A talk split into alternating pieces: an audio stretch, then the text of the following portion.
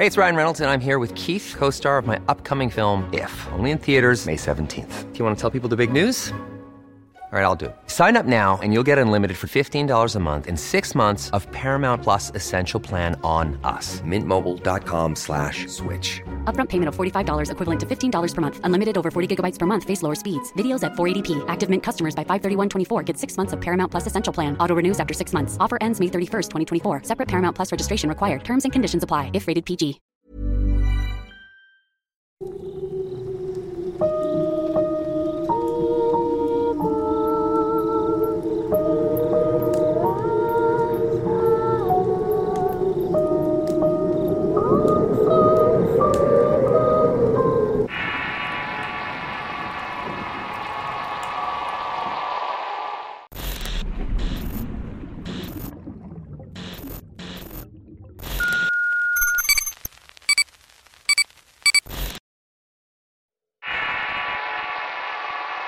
Regreso a la normalidad.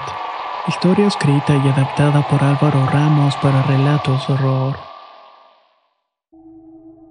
Regresar a la escuela de manera normal puede ser para muchos una experiencia reconfortante.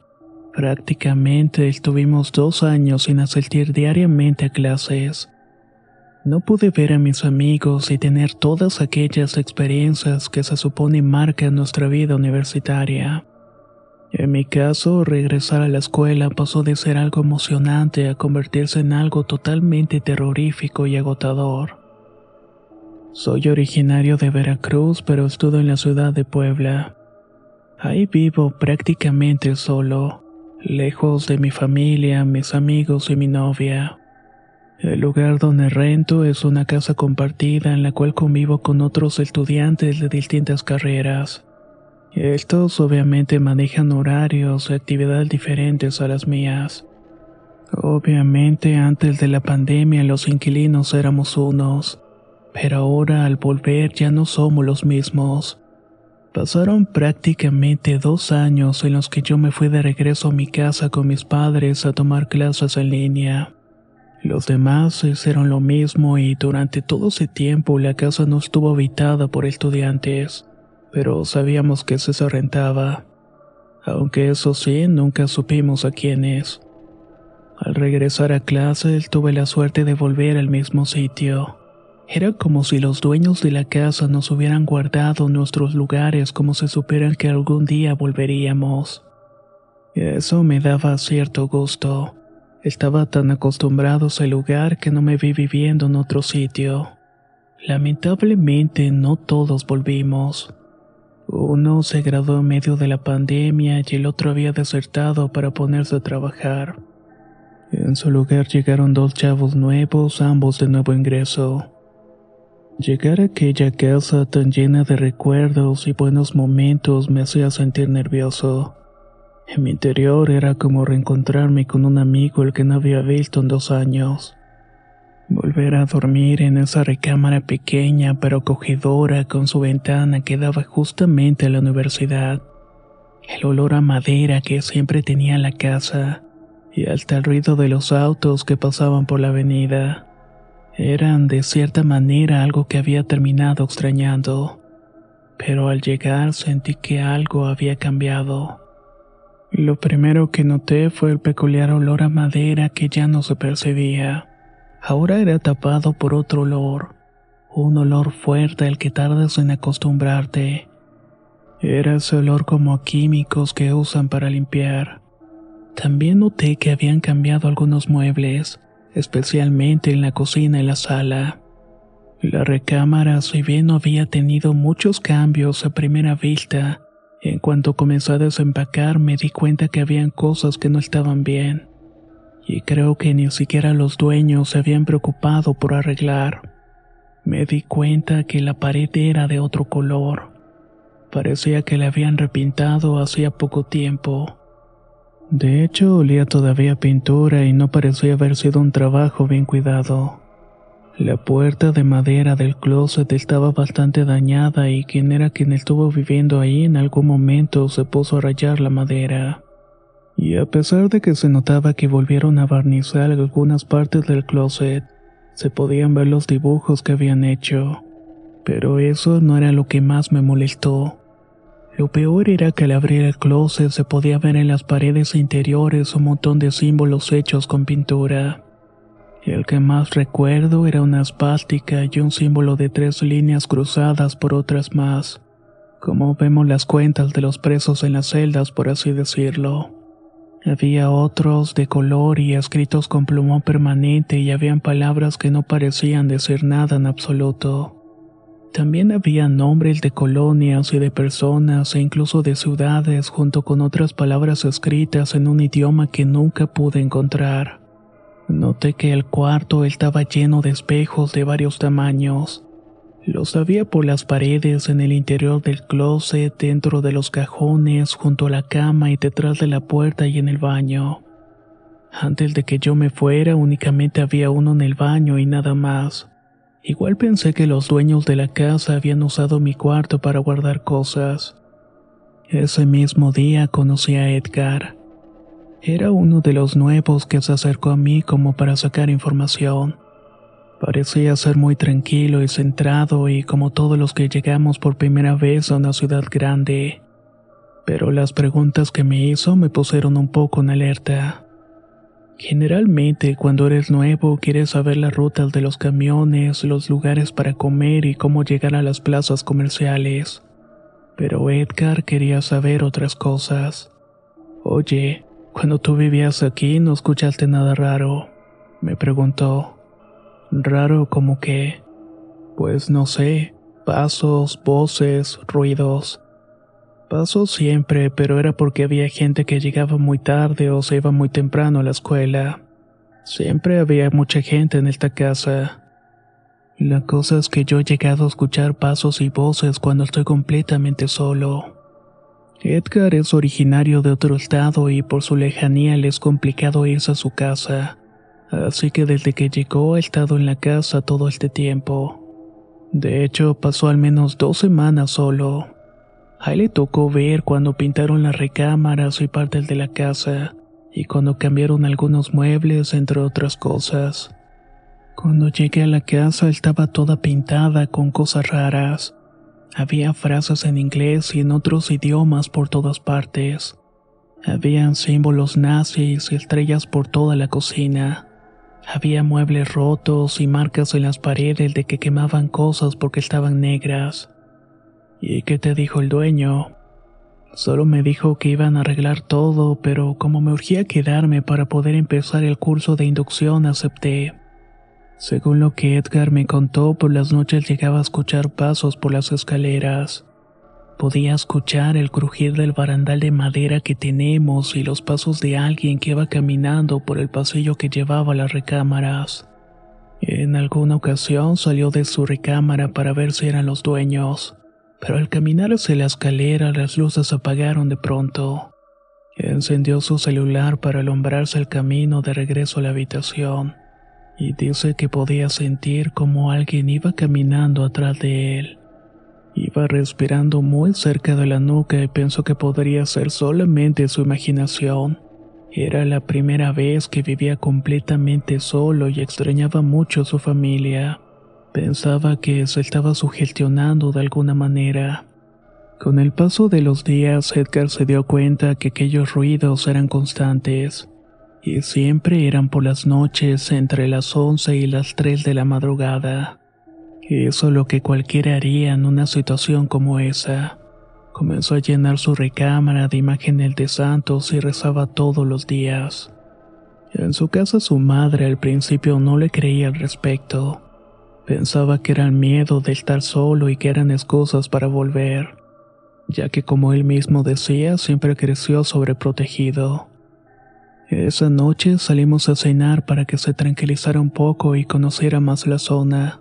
A lo mejor ahora que tenía compañía su miedo comenzaba a disiparse. En la cena comencé a preguntarle por el otro nuevo. Me dijo que lo conocía poco pues tenía apenas unos días de haber llegado pero que casi no estaba en la casa. Se iba muy temprano y regresaba como eso de las 10 de la noche. No hablaba mucho y tampoco solía convivir con el resto. No parecía ser mala persona, solamente que era muy reservado. Le pregunté si había hablado con él sobre el tema, pero me respondió que no, que casi no lo veía y no quería parecer humidoso. Esa noche estuve muy alerta. No le quise decir a Edgar, pero yo también era bastante supersticioso. Fuera de algunos ruidos menores, el crujir de la madera no había escuchado nada más. Digo que para mí no era suficiente como para asustarme, por lo que creí que todo debía ser la paranoia del nuevo chico. Al día siguiente me encontré con dos antiguos compañeros. Ellos se habían vuelto y aunque no éramos los mejores amigos, éramos compañeros de casa y nos daba mucho gusto volver a vernos. Me pareció muy extraño que una de las preguntas que me hicieron estaba relacionada con mi cuarto. Querían saber cómo la había encontrado y si no tenía marcas que habían dejado allí. Les dije que sí les platiqué todo lo que vi dentro del closet y de los espejos. Ellos me dijeron que en sus habitaciones pasaba justamente lo mismo, que habían encontrado marcas por todas partes y recortes de revistas y periódicos pero que poco a poco habían comenzado a limpiar todo eso. De pronto uno de ellos me dijo, no sabíamos que habías llegado del tantier. Escuchamos ruidos en tu cuarto y fuimos a tocar la puerta, pero en ese momento se dejaron de escuchar y nadie abrió. Pensamos que estabas ocupado, me dijo uno de ellos, sonriéndome burlonamente, pero esa sonrisa se borró cuando le dije que había llegado apenas el día anterior. Ellos me juraron que los ruidos que habían escuchado en mi habitación eran muy reales y sonoros, que realmente parecía que había alguien dentro del cuarto haciendo algo, que solo se detuvieron cuando ellos fueron a tocar la puerta. Pero una vez que habían vuelto a la sala los ruidos continuaron. Con eso en mente empezaron los peores días que he pasado en esa casa desde que llegué a estudiar. De pronto, por las noches me entraba un pánico totalmente irracional.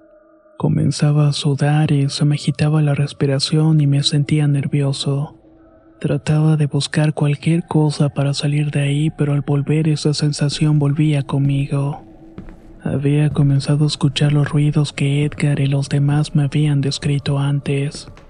Pasos de alguien que iba caminando hasta el fondo del pasillo y de repente se detenía.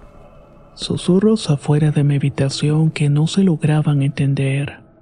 El crujir de aquel barandal de las escaleras. Y lo raro es que siempre que me asomaba a ver no había nadie. Todos estaban dentro de sus habitaciones. El insomnio comenzó a afectarme al grado de que por las mañanas me quedaba dormido en el salón de clases. Tenía sueños recurrentes donde estaba acostado en mi cama y muchas personas estaban con caras borrosas. Me estaban viendo mientras movían la cabeza como analizándome. En el sueño no me hacía nada, pero despertaba desesperado porque me daba mucho miedo. Una tarde que regresaba a casa encontré uno de los espejos que yo había guardado dentro del closet puesto en la pared. Aquello no era normal, pues se supone que solamente el dueño y yo teníamos la llave de la habitación. El hombre casi no iba y de hecho eso me recordó de hablarle para decirle que si no iba por los espejos los iba a sacar a la basura. El hombre me dijo que no había dejado ningún espejo y de hecho había botado todos los de las tres habitaciones. Al mandarle la foto por WhatsApp solamente me contestó que los tirara a la basura ese mismo día. Como los ruidos comenzaron a escucharse dentro de mi recámara y la sensación de estar acompañado todo el tiempo se hizo constante, decidí hablarlo con mi novia. Ella me recomendó poner una imagen de San Miguel Arcángel cerca de mi cama como una medida de protección. Compré una imagen en una de esas tiendas que venden todo tipo de artículos religiosos y la aseguré en la pared. Al día siguiente, cuando volví de clases, la imagen estaba tirada en el suelo se había desprendido completamente de la pared. Comencé a preocuparme porque eso era señal de que algo había ahí dentro. Comenzamos a platicar entre todos los que vivíamos ahí. Y fue cuando el nuevo, que casi no hablaba, nos dijo que de repente veía dos hombres caminando cerca de la casa. Lo raro era que estaban esperando como que todos saliéramos. Una mañana él fue el último en salir y al doblar en la esquina vio a los hombres acercarse a la puerta. No quiso quedarse a ver qué era lo que estaban haciendo, pues temía que fueran peligrosos. Además que se supone que sin las llaves no puedes entrar a la casa. Según nuestro compañero, ambos hombres vestían chamarras oscuras, pantalones de mezclilla y traen el cabello corto. Se acercaban entre las 11 de la mañana y las 2 de la tarde, que eran cuando la mayoría regresábamos a comer. Pero eso sí no aseguraba que ellos entraran para nada a la casa. No sé, pero a partir de ese momento comenzamos a tener más cuidado y a dejar bien asegurada la puerta y las recámaras. Pero de todas maneras las cosas seguían pasando. En la cocina era de todos los días escuchar cómo se abría la llave del lavadero o cómo se escuchaba el apagador de la luz. Lo mismo pasaba con las luces del pasillo y con la luz de la entrada. A estas alturas ya todos estábamos en la misma sintonía. Teníamos miedo porque sabíamos perfectamente que algo estaba pasando. Fueron cerca de dos semanas horribles en las que en el grupo de WhatsApp alguien escribía lo que acababa de ver o escuchar. Y de inmediato todos contaban algo parecido.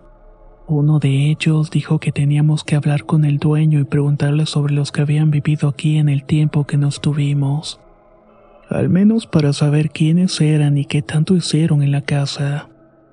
El hombre nos dijo que durante la pandemia pasaron varias personas que estuvieron solamente algunas semanas, que los más duraderos habían sido una pareja y un hombre soltero que estuvieron cerca de seis meses.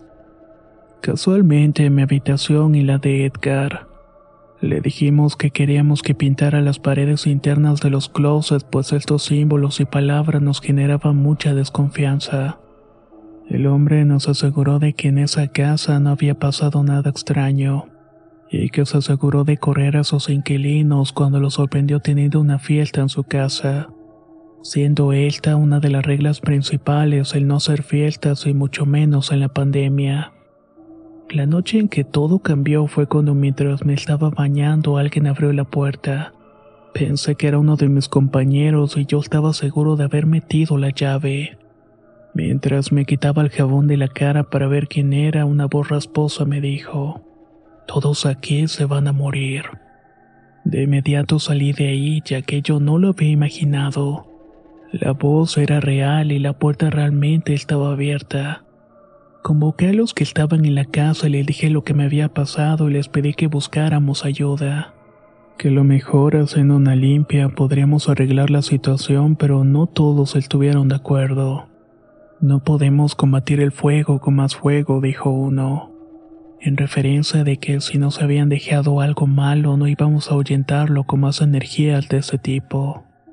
La teoría más aceptada entre nosotros era que esos espejos habían sido usados como portales, y quienes los habían usado hicieron algo ahí para dejar salir ente de estos planos.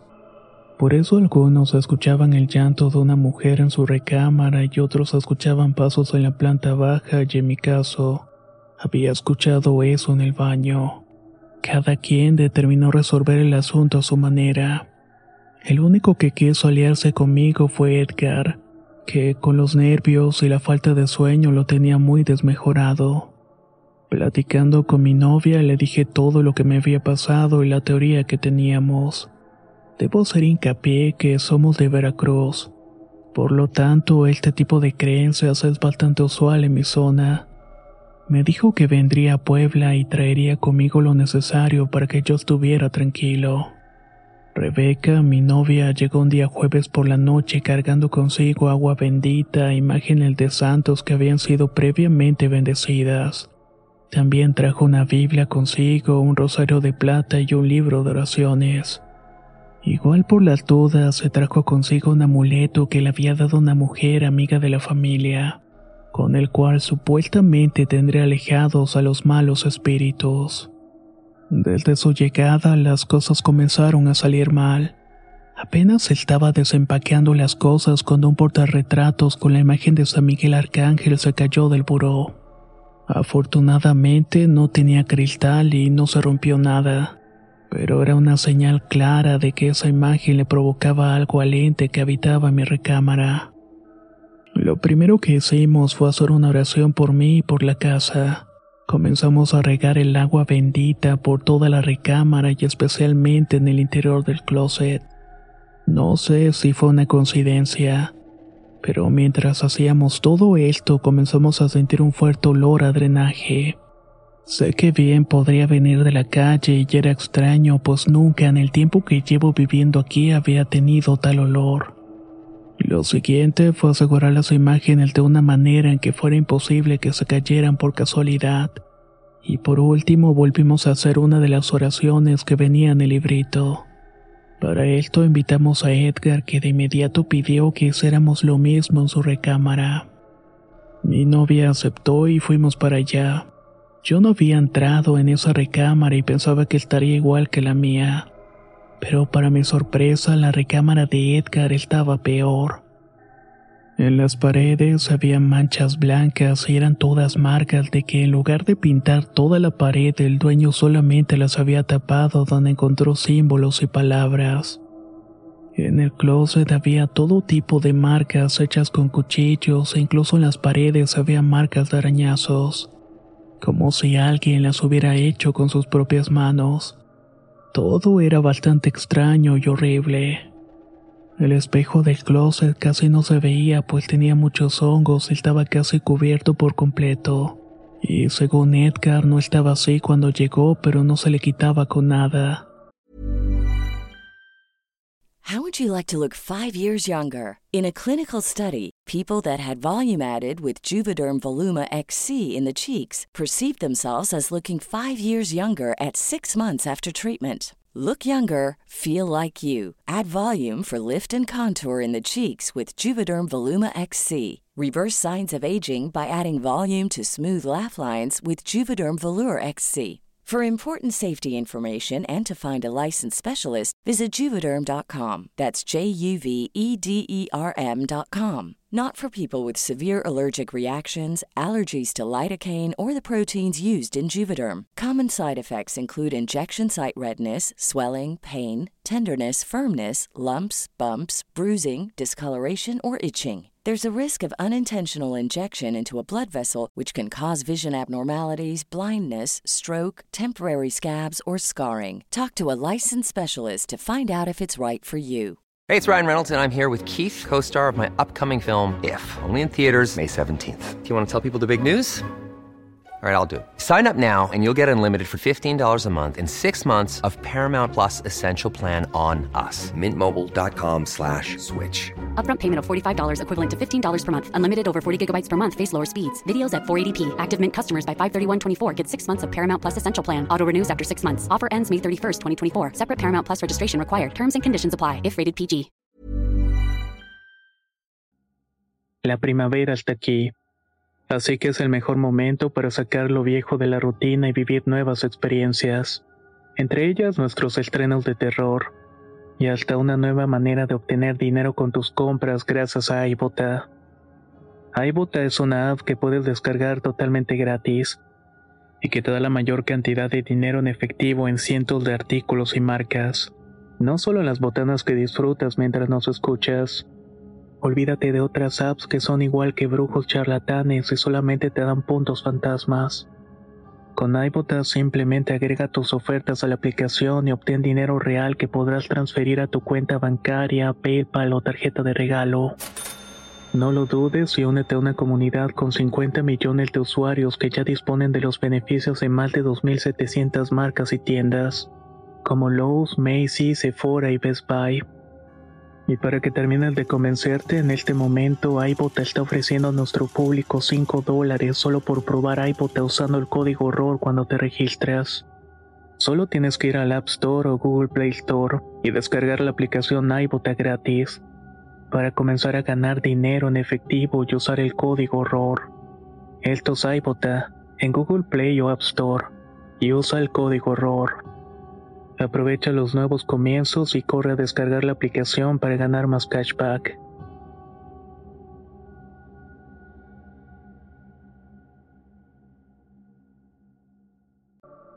Cuando llegué había una imagen de un diablo en la ventana.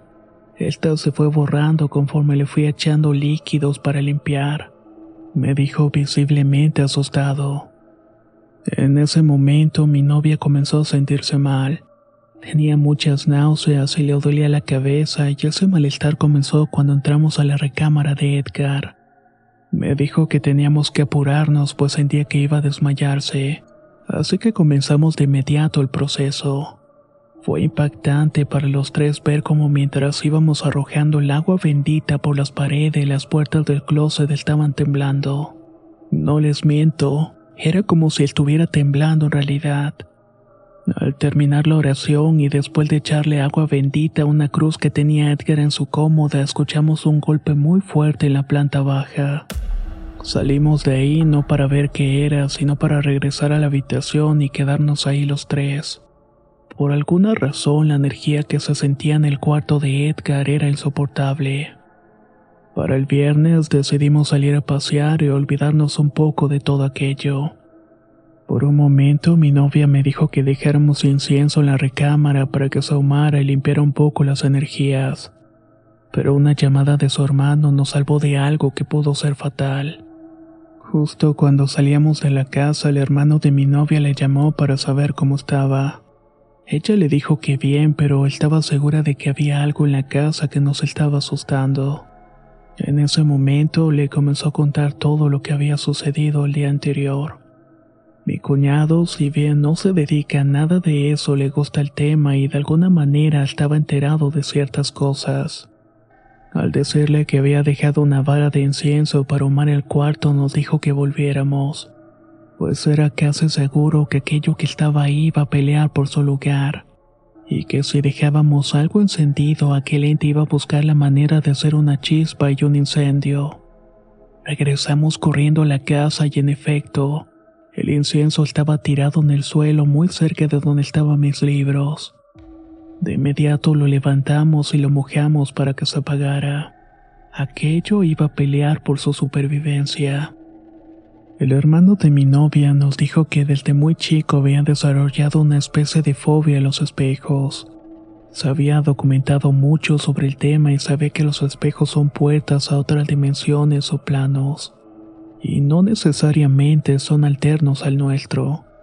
Sabía que abrir portales de esta clase no era fácil y tampoco lo era volverlos a cerrar. Que muchas veces lo mejor es no volver a abrir algo que ya fue cerrado, aun cuando eso signifique que lo que salió de este se quede en este plano. Si ya botaron los espejos y taparon todos los símbolos, lo mejor que pueden hacer es ahuyentar ese ente. Lo tienen que encerrar, nos dijo.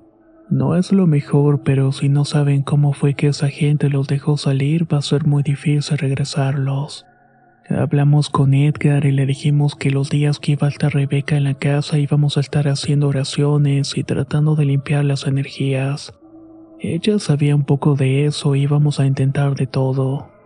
Edgar nos dijo que también lo haría con nosotros pero que si no funcionaba se iría al final de mes pues la situación se estaba tornando insoportable.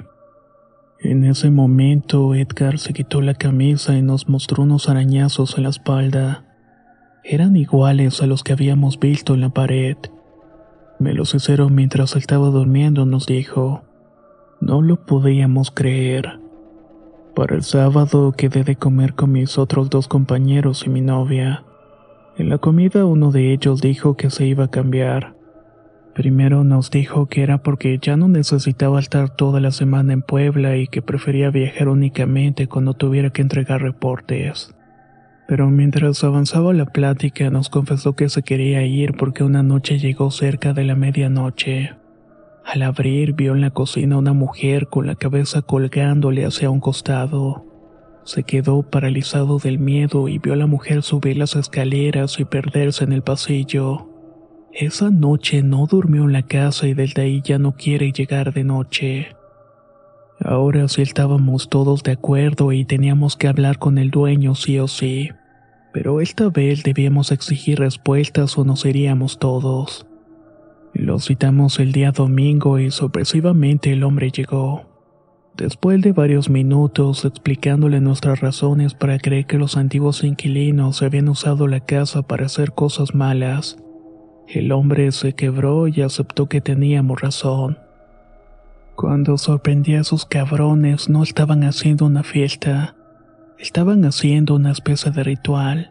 Eran cinco personas hincadas alrededor de una persona muy joven una muchachita de unos 15 años aproximadamente.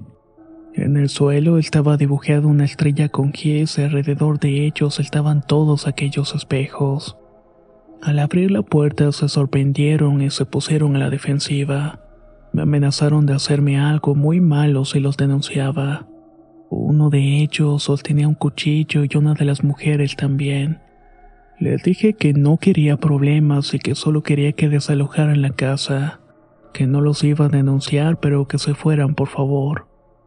Uno de ellos me dijo que solamente se irían si yo les devolvía el dinero que me habían pagado de la renta durante el tiempo que estuvieron allí. Tuve que acceder con tal de que se fueran esas personas. Como ustedes volvían pronto, tuve que apresurarme a arreglar la casa pero desde ese día muchas cosas comenzaron a pasar en mi casa también. No sé cómo detenerlo. He llegado a un punto en pensar en vender todo e irme muy lejos. Con la información que nos había dado el hombre, comenzamos a investigar qué tipo de ritual era el que estaban practicando. Mi cuñado nos dijo que posiblemente se trataba de un ritual pagano muy usado en Europa. Ese ritual tenía el objeto de ofrecer vidas y almas a entidades que se encargarían de cumplir con el deseo de quienes lo invocaran. Supuestamente eran grupos relacionados al ejército alemán que usaban estos rituales para pedir favores durante el combate. También se sabía de algunas tribus descendientes de los vikingos que habían usado rituales parecidos. Incluso se decía que eran las técnicas más usadas por los pueblos árabes para poder conquistar el férreo pueblo vasco. Mi novia se tenía que regresar esa misma noche, pero antes de irse me dejó todo lo que había llevado, e incluso me enseñó a usar el rosario para rezar, cosa que realmente funcionó. Con el paso de los días las cosas mejoraron un poco. Edgar no había recibido más agresiones y los ruidos se minoraron. Por mi parte, buscaba todo tipo de información que ayudara a liberarme de aquellos que me hacían compañía en la casa. Hasta que uno de los compañeros cometió un error. Una noche el nuevo, en un acto de desesperación, hizo caso a los consejos de sus compañeros de escuela. Jugaron a la Ouija en la recámara y digo que fue un error, pues básicamente la Ouija funciona como un medio para interactuar con personas o entes. Y como saben perfectamente los miembros del canal, estas entidades o personas ya no están realmente aquí. Es abrirle la puerta mal de estos seres que teníamos en la casa. No saben qué fue lo que salió mal ni con qué estaban tratando, pero aquello no se fue. Lo que según pasó fue que dejaron salir a un ente aún más fuerte que los demás. Este ente era pura maldad y comenzó a torturar a Rancés por las noches, pues de alguna manera no se metía con nadie más. Yo llegué a escuchar algunas noches los gritos del pobre muchacho que pedía clemencia. Decía que ya no quería seguir aquí y un día simplemente se fue y no regresó. Hicimos cuentas y llegamos a la conclusión de que a partir de cuando jugaron a la Ouija hasta el día en que se fue, los demás no tuvimos manifestaciones de ningún tipo. Solo nos daba miedo él que le fuera a pasar algo o se hiciera daño él mismo. Pero nuestra recámara y el baño ya nos escuchaban los pasos y los ruidos se habían calmado por completo.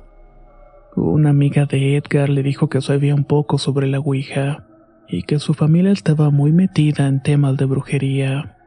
Ella había pedido consejos y el mismo consejo que le dieron fue, desháganse de eso del mismo modo, métalo un espejo y rómpalo. Cabe mencionar que a estas alturas el único que conservaba su espejo era Edgar, ese que ya estaba casi cubierto de ese extraño hongo que no se le quitaba con nada. No sabíamos cómo hacer lo que nos habían dicho de encerrar a esos entes en un espejo. Y sabíamos a quién preguntarle, pero nos iba a costar mucho dinero. Fueron 4.500 pesos los que nos pidió un tío de la amiga de Edgar. Él vendría a Puebla y nos ayudaría a deshacernos de esos seres. No lo pensamos más y juntamos entre todos y lo pagamos. El hombre al llegar y entrar a la casa dijo, Su puta madre, pues ¿qué hicieron aquí? Según él, el lugar estaba infectado de energías que pedían regresar. Nos describió a la mujer que estaba en la cocina y también nos dijo que había un anciano en la segunda planta. Este nos veía desde el pasillo y unos niños sentados en el comedor que parecían estar enojados. Pero lo que más le causaba miedo era un hombre sentado en uno de los escalones. Lo miraba fijamente y no parecía tener intención de hacerle saber qué era lo que estaba buscando. Éramos precisamente seis personas. Edgar, su amiga, el tío y los dos compañeros más antiguos y yo justo las personas que se necesitaban para ritual. Lo primero que hizo el señor fue dibujar un pentagrama en el suelo y lo hizo con una sal y pidió que cada uno de nosotros nos encáramos en cada punta de la estrella. A su sobrina le pidió que se recostara en medio, como en la casa de Malena le dijo. Lo siguiente fue que le pidió a Edgar que sostuviera su espejo a la altura del pecho, y cuando él se lo indicara la iba a arrojar al suelo para romperlo. El ritual inició con una especie de invocación en italiano o algo parecido. Estoy seguro que no era latín, aunque se parecía un poco. Nos pidió repetir una frase durante todo el tiempo que él estuviera haciendo la invocación. Y que escucháramos lo que escucháramos, que por nada del mundo abriéramos los ojos. El hombre dejó de hablar en ese dialecto italiano únicamente para decir, líbrense de este castigo que los hicieron pasar, entren y vuelvan a donde tienen que estar. En ese momento escuchamos a la chica levantarse del suelo y hablar con una voz muy diferente a la suya. No sabíamos lo que estaba diciendo, pero se escuchaba tranquila y serena. De ella salieron tres voces diferentes. Eran la de una mujer, el niño y el viejo. Se suponía que tenía que suceder lo mismo con el hombre de la escalera, pero al parecer se estaba resistiendo. De momento todo se quedó en silencio y escuchamos a la chica recostarse nuevamente. El tío comenzó a levantar la voz mientras volvía a repetir todo en ese dialecto extraño. Mientras esto pasaba, un olor a drenaje comenzó a impregnar toda la casa. Y de pronto Edgar comenzó a decir que alguien le quería quitar el espejo. Rápidamente el tío le dijo que pasara lo que pasara no abriéramos los ojos, y le dijo a Edgar especialmente que no soltara el espejo. Desde su lugar comenzó a pedirle al ente que se manifestara y que le dijera por qué no quería volver. Aquello no contestaba, pero seguía intentando quitar el espejo a Edgar. En esos momentos ya ninguno de nosotros estaba hablando. Estábamos muy asustados y no queríamos ni siquiera movernos. El señor comenzó a gritar y a exigir a ese ente que se comunicara con él. Y fue ahí cuando otra vez Orquídea despertó. De la jovencita salió una voz gruesa y rabiosa. No dijo su nombre, pero le aseguró al tío de la chica que no iba a regresar y que si lo hacía no lo haría solo. El hombre comenzó a hacer preguntas que aquel ente tardaba mucho en contestar. Se notaba interesado en jugar con nosotros, pero también parecía que pensaba mucho en lo que estaba diciendo. Sin duda parecía que no quería equivocarse. Cuando se le preguntó qué había venido, respondió que se le prometió una estancia permanente, que le habían ofrecido el cuerpo que eligiera a cambio de la muerte de 18 personas. Entonces no eres un ente de otra dimensión asustado como los demás. No, yo pertenezco aquí solo que no de un lugar como este. Eres un demonio. Dime tu nombre que te quiero conocer. No soy un demonio, pero me confunden con uno. Entonces solamente eres un alma en pena. Soy algo más complicado que eso pero ni contestando a todas tus preguntas podrás evitar que se cumpla la promesa. De pronto Edgar comenzó a gritar y decía que le estaban enterrando algo en la espalda. Sentía como su carne se le estaba separando. Los demás comenzaron a decir que si no se detenía eso iban a abrir los ojos y largarse de ahí mismo.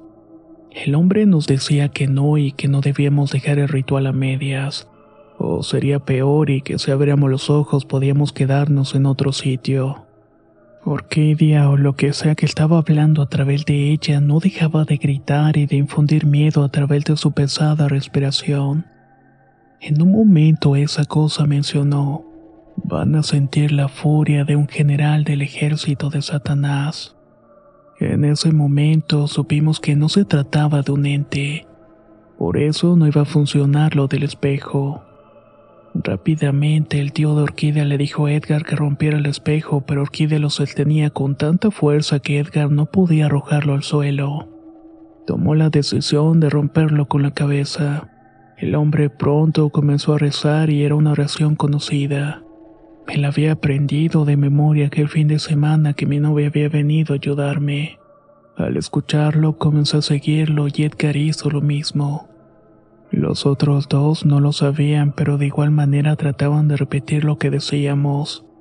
Poco a poco la voz de aquellos se iba apagando, dejando caer el cuerpo de Orquídea al suelo nuevamente. No se confíen, no se ha ido, nos advirtió Jonás, el tío de Orquídea. Mientras continuaba con la oración, en ese momento Orquídea comenzó a gritar. Ahora sí era su voz y podíamos escuchar los gritos de dolor. Me lleva, tío, me está llevando. Gritaba y Jonás, en un acto de desesperación, abrió los ojos.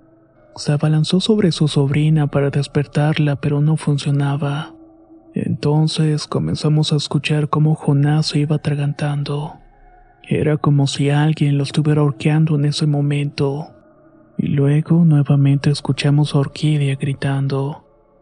Todo esto estaba pasando en cuestión de segundos, pero para mí y para los otros fueron varios minutos de completo horror. Los gritos de Orquídea se debían a que Edgar estaba aventando agua bendita hacia ella. Aquello sentía que se quemaba y lo hacía sentir a través de la joven. Así que volvimos a recitar la oración a San Miguel Arcángel y poco a poco la chica se fue tranquilizando. Pasaron unos minutos de completo silencio y Jonás nos pidió abrir los ojos. Cuando los abrimos tenía a su sobrina en brazos y nos dijo que tenía que llevarla a descansar y que nosotros hiciéramos lo mismo. Recogió del suelo el espejo que minutos antes Edgar había roto a cabezazos pero lo más extraño es que estaba como si nada le hubiera pasado. Metió el espejo a una bolsa de cuero y se lo llevó. Antes de que lo hiciera todos lo vimos y ya no tenía el hongo que lo cubría casi por completo. Esa noche fue la primera mucho tiempo que no sentíamos miedo. Tampoco soñábamos con cosas aterradoras. Fue la primera noche en que no despertaba por el más mínimo ruido. Con el pasar de los días, Edgar nos avisó que de igual manera sería su casa, que terminando el semestre regresaría, pues estaba en una carrera que no quería estudiar, y que mejor lo iba a intentar el año siguiente. Otro de mis amigos estaba considerando dejar la casa, pues tenía dudas de que eso hubiera servido de algo. Llevábamos días sin saber de Orquídea y Jonás y ni siquiera Edgar sabía algo. Hace siete días vino el dueño de la casa a avisarnos que tenía comprador, que nos iba a dar un mes para conseguir otro lugar y se disculpó con nosotros por hacernos pasar un mal rato. Le dijimos que ya nada estaba pasando en la casa y que todo estaba en orden, pero la decisión ya estaba tomada. Un par de días después tuvimos noticias de Jonás. Nos dijo que había ido a entregar el espejo a un hombre que sabría cómo deshacerse de él. También nos dijo que Orquídea estaba bien, pero que tenía que estar en casa hasta que la limpiaran por completo de aquella vez. También nos recomendó dejar la casa por mera seguridad. Nunca se sabe si los que iniciaron esto habían dejado algo inconcluso e iban a querer regresar a terminarlo.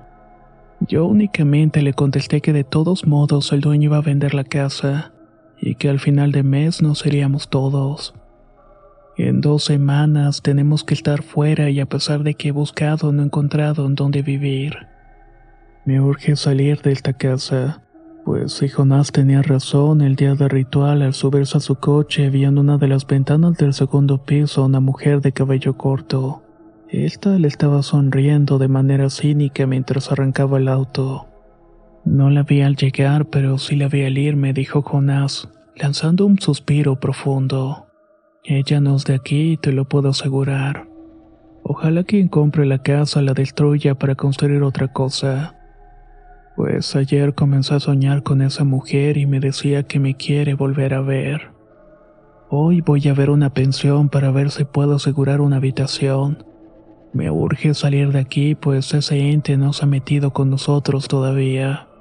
Pero Jonás tiene miedo que solamente nos esté manteniendo ahí, cerca de ella para hacernos daño en el momento justo, tal cual como cerdos en un matadero. Nunca sabes qué es lo que te puede llegar a encontrar en un espacio como estos, ya sea una pensión de estudiantes, una casa rentada o una casa comprada. Si hubo personas haciendo rituales, puede que estas puertas todavía continúen abiertas. Y lo que salga de ahí pueda que no te vaya a gustar.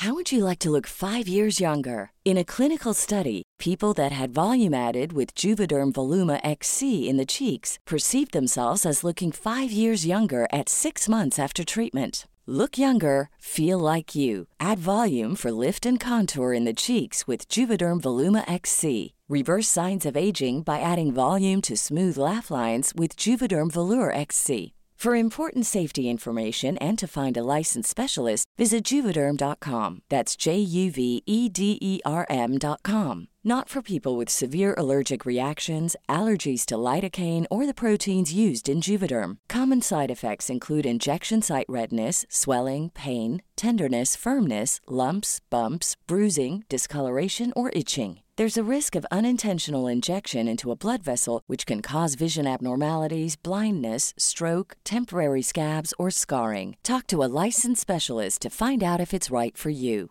Hey, folks, I'm Mark Marin from the WTF Podcast, and this episode is brought to you by Kleenex Ultra Soft Tissues, your ally to help tackle your allergy symptoms this season. I love the change of seasons, but nobody loves pollen and all those other things floating in the air that make you sneeze during this nice weather. Kleenex Ultra Soft Tissues are hypoallergenic and allergist approved, so fight back against watery eyes and runny noses without worrying about irritating your skin. For this allergy season, grab Kleenex and face allergies head on.